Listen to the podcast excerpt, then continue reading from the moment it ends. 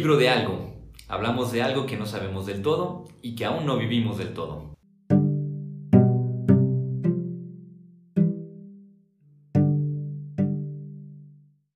Hola, ¿qué tal? Les damos la bienvenida a nuestro podcast El libro de algo, en el que hablamos de algo que no sabemos del todo y que aún no vivimos del todo. Y en esta ocasión nuevamente tenemos aquí el gusto de contar con la presencia de Natalia Rivero Borrell, licenciada en gestión cultural. Qué gusto tenerte aquí, Natalia. Un gusto, Pepe. Cuando aquí estamos. Y creo que va, va a estar interesante eh, el, viaje que vamos a hacer hoy con esta conversación, porque en el fondo creo que sí es una especie de viaje, en, en el sentido de que partimos tal vez de, de, un fenómeno que es tal vez de los más cotidianos y comunes, o menos muy fáciles de encontrar, pero que también suelen pasarnos un tanto desapercibidos muchas veces. Y es, lo voy a formular de esta manera, como el decir que estamos enamorados de la posibilidad. ¿A qué me refiero con esto de estar enamorados de la posibilidad? Es que, en cierto modo, hoy en día como que eh, estamos entre, en la tensión de dos cosas, entre el miedo a la realización de las cosas, a la realidad de las cosas, como que, no sé, como que constatar la realidad, dice alguien, no, pues quisiera tener pareja, y el día que tengo la pareja me doy cuenta que tiene implicaciones que no me eran tan agradables, eh, o, o, que se cumplen eh, aspectos tal vez de mí que no quería que se supieran y se saben y, me, me, lleva como a tratar de evadir esta situación, decir, no, papi, ¿qué tal si se dan cuenta que tengo esto? ¿Qué tal si me huelen los pies? ¿Qué tal si...? Y que no solamente es el miedo a una realidad, sino que también tiene que ver con esta otra contraparte que es estar como enamorado de la posibilidad porque como que tendemos a darle tantas vueltas a las grandes posibilidades que pueda haber que resulta que las amamos mucho más tal vez que, la realidad misma. Sí, o sea, es como tú dices, es una tendencia ahorita muy cañona y yo creo que también como pensando en, el mundo digital y como todo esto de las redes sociales, pues eso también nos alimenta de, de posibilidades y de vivir en una ilusión, ¿no? A través de una pantalla todo el tiempo. Eh, eso se lo comentaba mucho a mis alumnos porque trabajo con chavos de prepa y les decía, es que a veces, o sea, esos cinco minutos que estás así viendo redes, ve todas las posibilidades que tienes allí, ¿no? Y les decía, o sea, vean, no sé, una persona, una cuenta que sigan mucho, vean esas primeras, últimas 10 publicaciones que ha tenido, ¿no? Y todo lo que, o sea, escriban todo lo que admiran de esa persona y lo que ven y dicen, ¿qué onda? Ahora compárenlo con ustedes, con su vida y con su realidad y lo que ustedes creen que proyectan. ¿Se parece mucho, no? No, pues no. ¿Y en qué lado viven más, ¿no? O sea, ¿cuánto tiempo le dedican también a estar de ese lado, ¿no? Pues un montón de tiempo. Entonces, vivimos en otro universo a veces, yo siento, como que vivir en la, en la posibilidad es importante, es necesario, pero también cuando no hay una contraparte de acción, te, sí, o sea, es como vivir en otro mundo diferente que el, que el tuyo, ¿no? Y, y eso también como que nos pues nos despersonaliza un poco, como que eso es lo que contribuye también a, esta, este fenómeno de desarticulación de la personalidad, pues es un poco eso. Y pues sí, tal vez tenga que ver con lo que dices, de tenerle miedo a, a quién soy, ¿no? A lo mejor no soy esa persona perfecta que, que me gustaría ser o, o, ese influencer que admiro tanto. A lo mejor soy un Frankenstein, soy un monstruo que no sé si quiero conocer o no. Pero también el atreverse a conocer ese Frankenstein es pues es interesante también y yo les siempre les digo eso así como ténganse mucha curiosidad, mucha curiosidad, porque eso eso es lo que mata el miedo, siento yo, como el ser curiosos con la realidad. También al gato, ¿verdad? Y también al gato, exacto. Dice el dicho, ¿verdad? La curiosidad mató al gato. Pero es cierto, yo, yo creo que podríamos considerar que tal vez eh, ser es arriesgarse, uh -huh. en cierto modo. Y en una sociedad que más bien, un sociólogo hablaba de la sociedad del riesgo, pero una sociedad como la nuestra, que más bien trata de ser sociedad de la seguridad, porque trata de, de mantener a, a, raya todo, todo riesgo, y que, que, digo, se entiende, ¿no? Pues uno quiere tener una vejez tranquila y cosas de ese tipo, pero con este afán de mantener a raya el, el riesgo, creo que en el fondo sí como que devela esta dificultad que tenemos para lidiar con, con una realidad y, y, sobre todo porque resulta tal vez muy seductor la idea de la posibilidad. Es decir, hay un chiste larguísimo de Polo Polo sobre un caballo pintado de verde, que no sé si conocen el chiste, pero bueno, no lo voy a contar aquí, pero donde Polo Polo, como suele hacer con sus chistes, cuenta una cosa enorme sobre la estrategia que iba a utilizar un tipo para poder conquistar a una gringa que pasaba por ahí. Y al final, bueno, echa a perder todo, ¿no? Eh, con un comentario. Pero el, el, asunto es la capacidad que tenemos de crearnos un, con nuestra imaginación una gran cantidad de escenarios. eh, es realmente seductora. Porque entonces puedo imaginarme, o sea, si yo entro en esto, lo que pudiera ser, la posibilidad de esto. De hecho, ante la gran cantidad de posibilidades, de ofertas, como señalas, creo que también, en cierto modo, por un lado nos dificulta el atrevernos a hacer algo en concreto, uh -huh. porque hay tantas posibilidades y qué miedo perderlas. Y, y, y, las tienes a la mano además. ¿no? Exactamente. O sea, agarras tu celular y ahí tienes un mundo y un universo distinto. Exactamente, y las estás viendo que están ahí, pero a la vez es, es este miedo de decir, pero híjole, ¿por qué privarme de esta posibilidad cuando tengo esta otra? Hay un filósofo, este Søren Kierkegaard, que habla, por ejemplo, eh, de este caso, cuando retoma el caso del Don Juan, que es el, el que dice, híjole, quiere amar a todas porque no es capaz de, de, renunciar y escoger solamente una, entonces le causa una angustia tremenda el que no puede escoger una sola porque tiene miedo de perder las otras, pero al mismo tiempo no puede amar a ninguna por esto, ¿no? Entonces esta situación, esta dificultad de ser que experimentamos hoy en día y que tal vez lo diría la dificultad de vivir, puede tener mucho que ver con es estar tan enamorados de las posibilidades que nos hace invivible la vida, ¿no? Uh -huh. Agregaría mejor el, el ejemplo de, de una, una, persona que recuerdo que en una relación pues decía, yo ya tengo bien claro que no vamos a regresar, que esta relación no va a funcionar, no, no tengo más ni la más mínima intención de volverlo a intentar. Pero la idea de que podría funcionar me tiene atada, Y, no puedo deshacerme del todo de esto y no me animo a rehacer mi vida en otros aspectos o, no logro superar esto, no porque no tenga claridad de que no quiero esto, sino porque en el fondo, tuvo que reconocer, es, está enamorada de la posibilidad. Sí, o sea, creo que justo como que también vivimos en una sociedad de la seguridad, pero también una sociedad que no puede renunciar a cosas, ¿no? O sea, como que vivimos enamorados de la posibilidad porque sentimos que tenemos acceso y tenemos derecho a soñar y a tener esas posibilidades, entonces nos cuesta mucho decir como, no voy a hacer esto, prefiero hacer esto otro, ¿no? Sí voy a dejar a esta persona porque voy a pasar un tiempo con, conmigo misma. Porque, y, y, la parte de la renuncia es no solo, no lo quiero, entonces por eso no lo, es, sí lo quiero, pero lo hago, siento que esa es una parte que ya las sociedades de ahorita no, pues ni siquiera hacen sentido como a la vida contemporánea, ¿no? Eso lo reflexionamos de repente eh, un poco ahí con, cuando trabajo en el, en departamento de espiritualidad de una escuela y lo reflexionamos también como en, en, el sentido de qué es la espiritualidad y cómo es la espiritualidad eh, pues de la gente hoy en día y cómo se vive. Entonces este, leíamos un autor que ahorita se me fue su nombre, pero que decía, eso es como una, algo que nos diferencia de las sociedades premodernas, que antes la gente tenía como un caminito que seguir y era más fácil decir como, tomo esto, renuncio a esto, esto está bien, esto está mal. Pero ahorita parece como que esa línea divisoria de lo que sí, lo que no, como que se hubiera diluido, ¿no? Vivimos en sociedades así como fluidas.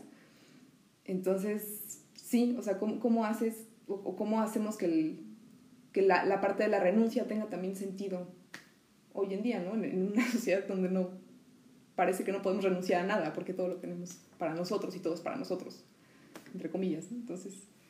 Y que en el fondo hasta te puede cuestionar, decir, ¿por qué renunciar? Sí. ¿Verdad? Si, si puedes tenerlo todo, ¿no? Exacto, o sea, no hace sentido. Es como... Inclusive, digo, lo que, sin querer idealizar lo que fueran la, las estructuras previas, ¿verdad? O, o, algunas todavía son vigentes, pero, por ejemplo, el famoso de la monogamia, pues bueno, implicaba de algún modo un ejercicio de, de corte que, que, aunque, bueno, luego pudieran ser o no tramposos los participantes en el, en el acuerdo matrimonial, pero bueno, se supone que, que, realizaban un corte que les obligaba a hacer una determinación de su persona uh -huh. por, un tipo de, por una relación con una persona. Cuando empezamos a crear, ahora dices, pero ¿por qué tendrías que limitarte a eso? ¿no? Entonces, entiendo que es otra configuración posible, pero también dice, empieza la pregunta muy bien, pero entonces, ¿dónde es donde entra la, el cortar con otras posibilidades uh -huh. que nos permita no quedarnos atascados en el mundo de la posibilidad. Porque aquí el asunto es que no, no, no es una, una, cuestión meramente moral lo que está en juego, sino es también toda una configuración eh, psicológica, afectiva, ¿no? O sea, desde psicoanálisis dirían, pues bueno, es que si no hay un corte, no, no hay un... No, no, hay una decisión, algo que, que permita establecer un límite, dices, bueno, en realidad entonces en qué estás? Y, y quedarnos atorados en el mundo de la posibilidad es quedarnos en una especie de esquizofrenia. Sí, exacto. Que no sabes dónde poner la atención, ¿no? Entonces sí, pues es, es este, pues es muy sintomático, sí, de las sociedades de hoy como esta parte de, de, la no renuncia y como dices del afecto, ¿no? O sea, creo que yo también creo que la afectividad tiene, tiene mucho que ver. Y no sé, o sea, puede que sea como esta parte que nos gusten muchas cosas, pero al mismo tiempo yo creo que tiene que ver con un, con un miedo a sentir también. Como que yo, yo lo veo mucho en muchas personas, como que no quiero preguntarme si me siento triste, si me siento feliz, entonces simplemente voy tomando, ¿no? Me voy como eh, dejando ir en, en, muchas cosas y en muchas posibilidades y pienso en todo lo que hay alrededor de mí y en lo que puedo hacer y en posibilidades, porque no me quiero ver a mí, porque qué miedo, ¿no? Entonces, y eso lo, lo he comentado con mucha gente, ¿por qué tenemos miedo a sentir? O sea, es, es, fuerte sentir cosas, estorba sentir cosas, pero, pero ¿por qué? O sea, no sé, siento que, y no sé si eso sea también como histórico y como más, o sea, si lo podríamos poner como punto de comparación respecto a, a, a cómo era hace, no sé, 30 años o así. Pero yo decía, pues sí, o sea, como que vivimos medio robotizados también, un poco. Vivimos como maquinitas que queremos o funcionar al 100 o destruirnos al 100, ¿no? Porque todo el tiempo estamos así como en ese péndulo y no, no podemos como decir, ok, ¿y qué está pasando conmigo, no? Eso es como un poco también lo que yo he detectado. Sí, y los, tal vez los, en buena parte, no podría decir que todos, pero tal vez una buena parte del fenómeno de los trastornos de ansiedad contemporáneos, uh -huh. pues son expresión o un buen reflejo de que seguimos atorados en el mundo de las posibilidades enamorados de alguna manera. Cuando digo enamorados no me refiero únicamente en ese sentido eh, de una, una relación cálida y, y, necesariamente gozosa, ¿verdad? Sino de algo que sí tiene un cierto placer en el sentido del enganche que nos, que nos genera y que, y que es precisamente el tener miedo de que la posibilidad se vuelva real. Uh -huh. Porque en el fondo la ansiedad no, sería, no llegaría a nosotros si no es porque descubrimos que aquello que visualizamos como posibilidad puede ser real. Entonces parecería que el rasgo de la realidad es lo que más nos, eh, nos amenaza, nos asusta y que nuevamente entonces por eso dice, cuando empiezo a visibilizar que hay muchas posibilidades y todas ellas son potencialmente reales, pues se vuelve más difícil lidiar con ellos. Eh, inclusive en este sentido me atrevería a decir que hasta la, la, la, misma temática de las identidades o, o, de entenderme, en cierto modo, tiene mucho que ver con este mundo de las posibilidades. Uh -huh. Porque nuevamente, mientras más posibilidades estén abiertas, menos tengo que recurrir, al menos de forma definitiva o si no definitoria, o por lo menos de una manera irreversible, a, a una realización uh -huh. que me puede resultar incómoda, ¿no? Y que para muchas personas es, es que, ¿y si eso no me gusta luego? Y, y ese aventurarse pues bueno, prácticamente no existe la aventura. O sea, existe mientras sea únicamente algo que, con lo que puedo seguir sintiendo sin tener que exponerme de, de, de forma real. Uh -huh. lo, lo, decías, incluso esto de las redes, yo lo pienso al menos en, en cómo se ha vuelto fácil poder decir yo, o la, o la primacía que tiene el discurso, donde yo puedo decir yo soy esto, pero no hay nada que realmente lo refleje, lo constate, le, le dé solidez. Decir, no, pues yo soy muy bueno para bailar, pero no bailo. Bueno, a lo mejor me fui por un ejemplo muy tonto, pero decir, yo soy alguien comprometido con el medio ambiente, pero la verdad no hago absolutamente nada. No reciclo, no. Exactamente. Tres horas, sí.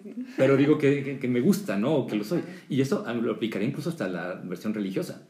Yo soy creyente, pero no practicante. Uh -huh. Dices, a ver, eh, este, entiendo que puede haber una gradualidad, entiendo que puede haber eh, disparidades en, en, concepciones o hasta inclusive hasta ciertos límites de hasta qué cosas me permito. Pero en última instancia, reducirlo todo a un discurso donde dice, si yo digo esto es verdad solo porque yo lo digo, sin que haya el, el riesgo de acoger una, una, posibilidad y de vivirla como tal, uh -huh. este, corremos el riesgo de estar engañados, de vivir en la posibilidad o en las posibilidades, pero no, no de vivir la posibilidad concreta. Sí, es, es muy fuerte, ¿no? O sea, como esto de vivir tu identidad como una posibilidad y de que también pues se nos vende un poco esa idea de que tu identidad es una posibilidad o es una es un discurso, ¿no? Y, lo ves todo el tiempo así en, no sé, ajá, como en redes sociales, de que ves estos políticos o gente, ¿no? Los que se lanzan a lo mejor como políticos independientes y los ves y que dicen y hablan y todo el tiempo ves gente hablando, ¿no? Yo veo redes y veo gente que habla. Dices, ok, esta persona es, ¿no? Un ambientalista bien chido, es eso es, pero solo lo sabes porque lo dice. Entonces, si yo lo digo, también lo soy. Sí, pero también hay otra parte, ¿no? Y hay otra parte donde, o sea, también pienso que decir las cosas y vivir como en este mundo de la, de la posibilidad es una realidad bien diferente a la que te vas a encontrar cuando lo hagas, ¿no? O cuando empieces a emprender ese camino hacia la posibilidad. Y eso también confunde a veces porque dices, híjole, yo quiero ser esto, quiero ser un buen bailarín, quiero poderme dedicar a la política, quiero poder... Pero cuando lo empiezo a hacer, me topo con una persona bien distinta que esa que, que veo, ¿no? Entonces, ¿cómo, cómo, cómo hago, cómo compagino estas dos? ¿Cómo las articulo? ¿Cómo sé que lo que estoy haciendo ahorita va hacia allá? Entonces, como que es, es un poco, yo, yo también así lo vivo, ¿no? Es un, es un conflicto, es un decir, pues sí, es, allá hay un mundo distinto y tú eres una en, ese sueño, ahorita eres otra, ahorita eres una que a lo mejor un día funciona, el otro día no, y, y tienes que poder vivir con eso, ¿no? Con tu monstruo o persona, y está bien, y tienes que aprender a amar eso también, que es bien diferente que vivir en la posibilidad.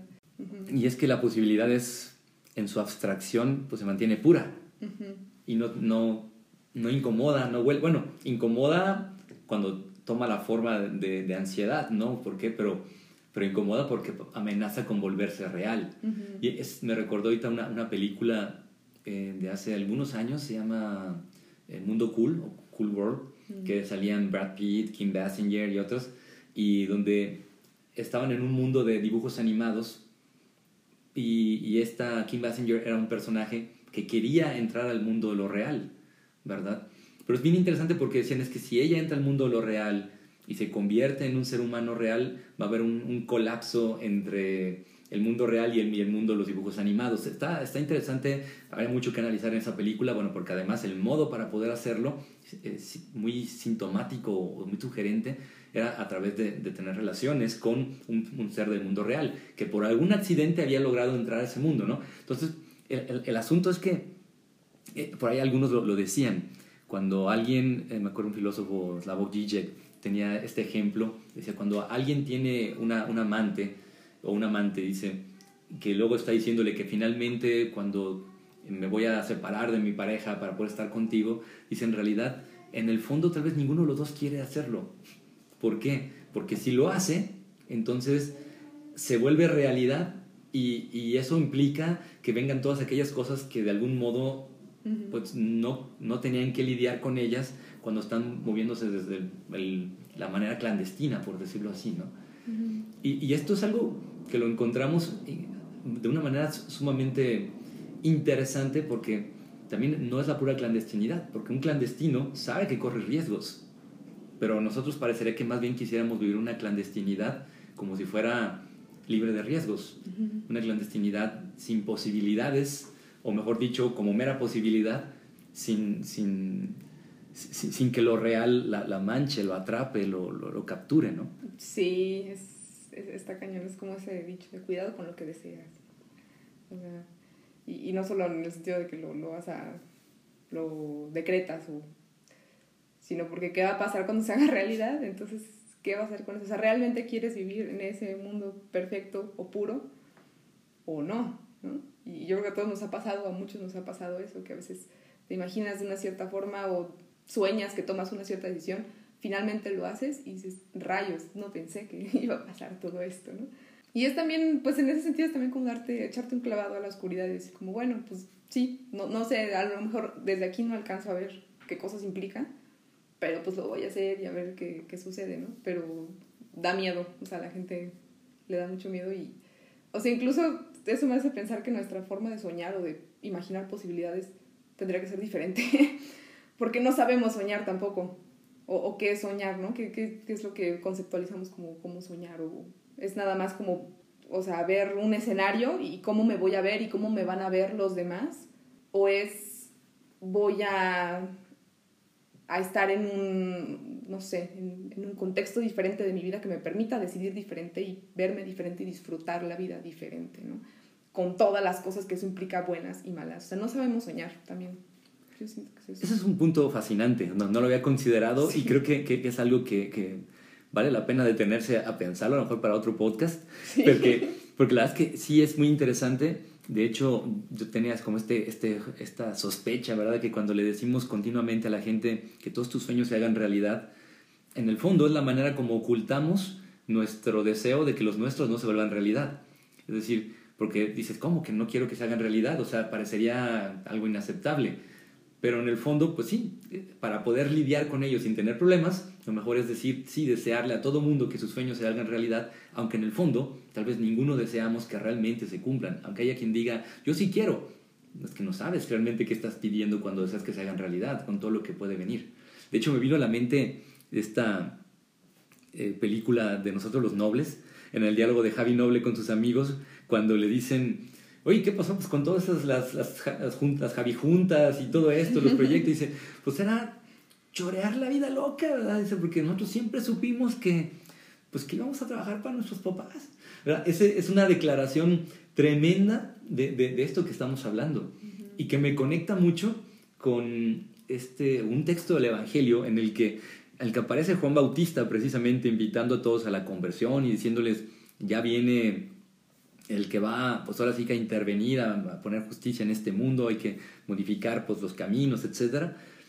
Y se acercan los fariseos y les dice, a ver, a ver, a ver, a ver, ustedes no se hagan, ¿verdad? Fariseos y saduceos su- suben ellos a, a bautizarse cumpliendo un signo que pudiera hablar de que se están comprometiendo en algo y les dice, a ver, ustedes no se hagan, no se hagan porque ustedes dicen que somos hijos de Abraham y con eso se, se- con lo que dicen, con su discurso, con, se mantienen en ese mundo seguro que no les implica, tienen que hacer cosas que den frutos realmente de conversión, o sea, tendrían que abrazar realmente la posibilidad de que sea real que sí venga el reino.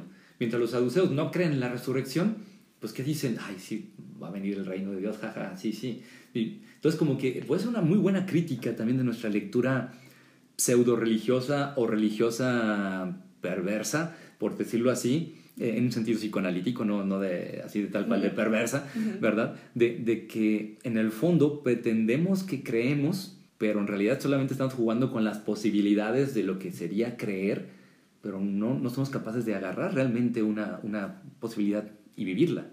Sí, o sea, totalmente. Yo creo que poder soñar como se debería de soñar, siento yo, y se los he dicho a, mis alumnos, los chavos, es preparar tu cuerpo y disponerlo, y tu energía. Listo. O sea, no, el sueño no tiene que ser un escenario perfecto, es cómo te preparas tú para los, o sea, los golpes, ¿no? Es eso. Y, ajá, yo creo que ese es el mejor soñador. Y, y con lo que señalas, digo, me, me viene a la mente que nuestro formato del sueño hoy es el espectáculo. O sea, Exacto. com- mientras que bíblicamente el soñador no piensa en espectáculo. Curiosamente, el, el- el soñador bíblico, y de alguna manera también con el que lidia Freud, al menos en algún momento, es el, el que tiene que descifrar enigmas Mm. y tiene que confrontarse frente a algo que, que no sabe, no tiene saber sobre de ello, no sabe qué hacer con ello. Y mientras que lo otro es más bien simplemente el, el cumplimiento de un espectáculo. Exacto. Sí, por eso también como en en esta lectura que, que mencionabas decía Juan, pues viene el que, el que va a allanar todos los, los caminos, ¿no? El que te va a permitir ver y, y te va a quitar como el... o te va a ayudar a descifrar el, el enigma, ¿no? Lo que no se ve a distancia lo vas a poder ver porque el camino está, está llano. Entonces también sí tiene que ver con eso. Ujú.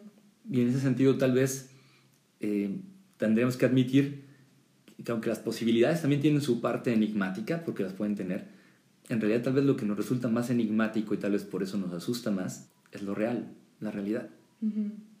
Acoger realmente algo y jugárnosla en algo es, es un enigma. Es como cuando alguien dice, ¿qué pasa si le tomo la mano a esta persona? Es un enigma. No sabes qué va a pasar. ¿Qué pasa si me quito los zapatos y se los doy a esa persona que está sin zapatos? Aunque medio que sabemos, de algún modo, pero en realidad no sabemos del todo. Pero está bien, sea, está bien no saber, solo hay que estar preparados para eso. para enfrentar el no saber. Y eso tal vez es el punto decisivo también en, en toda esta cuestión famosa del adviento cristiano, ¿no? Que el prepararse, pero implica prepararse para no saber. Exacto. Sí, para no saber qué, qué viene ni qué, pero pones el cuerpo, ¿no? Y pones tu energía y lo que sea. Entonces, sí. Ahora, ante esto la pregunta es, ¿qué puede tener la realidad que pueda vencer el hechizo de la posibilidad? Porque digo, las posibilidades son bellísimas, son seductoras, este, enganchan, embelezan, pero la realidad pues huele, se siente, ensucia. Pues esta parte de que no la conoces. es, entonces puedes tener, la realidad te puede dar mucha curiosidad si aprendes a verla diferente todos los días. Hay muchísimas cosas que no ves. Y eso es también un poco de lo que embeleza de la, de la posibilidad, que hay una parte que, que, no ves, hay una parte oculta y una parte que sí.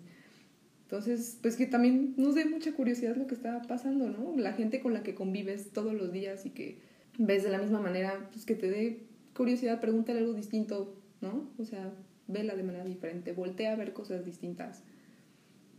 Porque la realidad también es pues es algo, sí, que lo tienes todos los días, pero que no necesariamente por tenerlo todos los días lo conoces. Ajá. Como redescubrir también esa experiencia del misterio, donde no necesariamente es que las cosas nos oculten algo, sino que también nosotros no sabemos del todo algo sobre, sobre algo, ¿no? Y que en, en, este sentido, pues conlleva una manera distinta de relacionarnos con las personas, con las cosas. Y contigo mismo. A veces no sabes ni, ni cómo te sientes, ni, ni, cómo está tu cuerpo. Y, y a veces incluso meditar o, o, así como preguntarte cómo estoy hoy. Dices, ah, qué, qué diferente, ¿no? O sea, como que vi una parte de mí que no conocía o no sé. Y esas son las partes que te hacen también enamorarte de la realidad o por lo menos ya no tenerle tanto miedo, sino cambiar el miedo por la curiosidad. Pero es, yo creo que es un hábito, es, es un hábito poder como tener la cabeza centrada en, en, el hoy, pero también creo que si el que lo aprende a hacer, este, pues ya, o sea, como que te ayuda a quitar un poco esta ansiedad al, al futuro, a la posibilidad.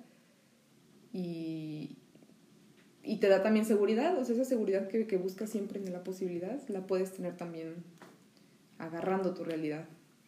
Pero es una cuestión de, de generarte el hábito, pues.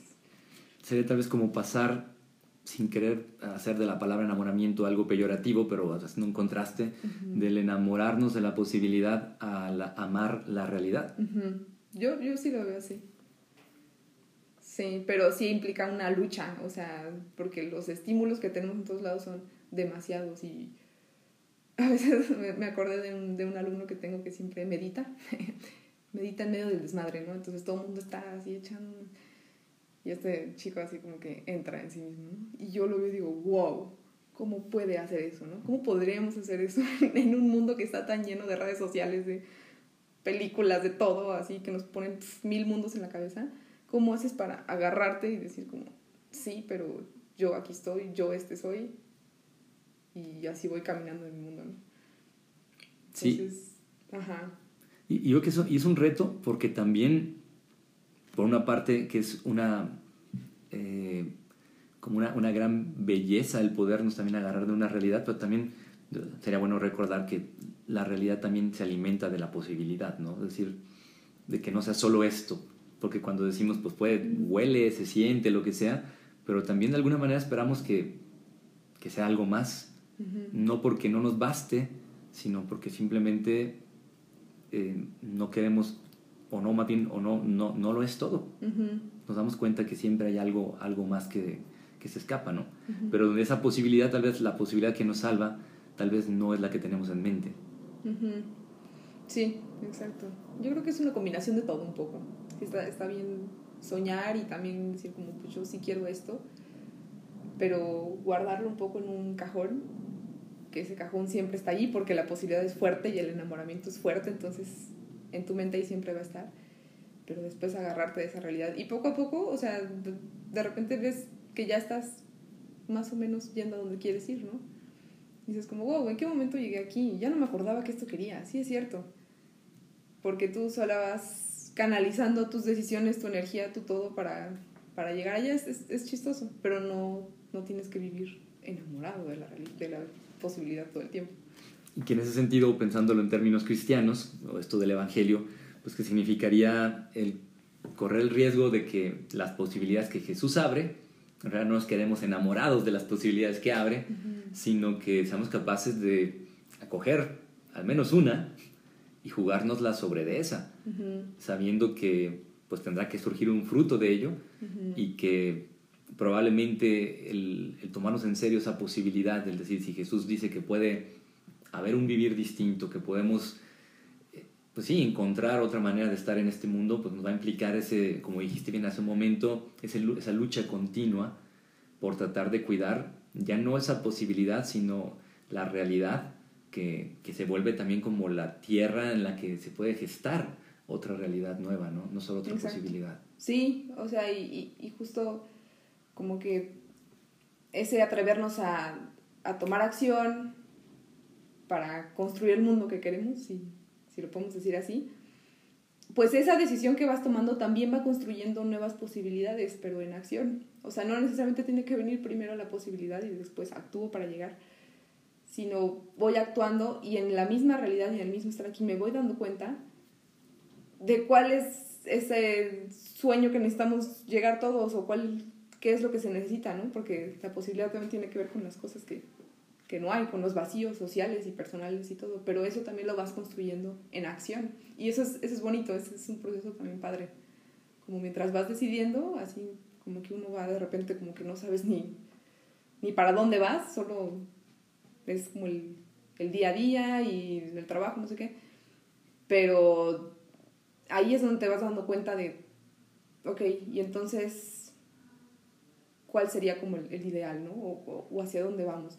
Entonces yo creo que sí, puede ser también como el proceso al revés, un poco. Sí, de hecho, con esto que dices, yo concluiría diciendo que me parece que en ese sentido, y más por un periodo de adviento, digo, lo que Jesús nos propone es un modo de soñar distinto que nos, va a mostrar cómo soñar, no solo qué otras cosas soñar, sino también el modo de soñar, que es uno en donde hay una puesta en juego muy real y donde nuestros sueños no están únicamente determinados por las carencias de nuestro presente, porque también eso es una manipulación, donde dices, si yo controlo el presente, controlo los sueños del futuro también, sino también acoger otro tipo de, de sueños que tal vez no logro visibilizar desde mis necesidades actuales, pero que pueden llegar.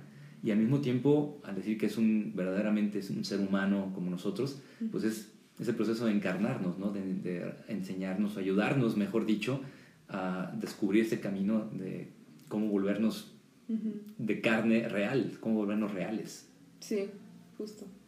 Es el camino para volvernos personas. Entonces, sí, es, es muy interesante el tema. Pues muchísimas gracias, ya se nos acabó el tiempo, no sé si quisieras decir algo para despedirte. Eh, no, pues yo creo que ya les dejamos mucho para reflexionar, entonces, pues ahora sí que cada quien lo, lo procese en su mente y en su corazón. Muy bien, pues muchísimas gracias por acompañarnos, Natalia, y muchas gracias a los que nos han acompañado también.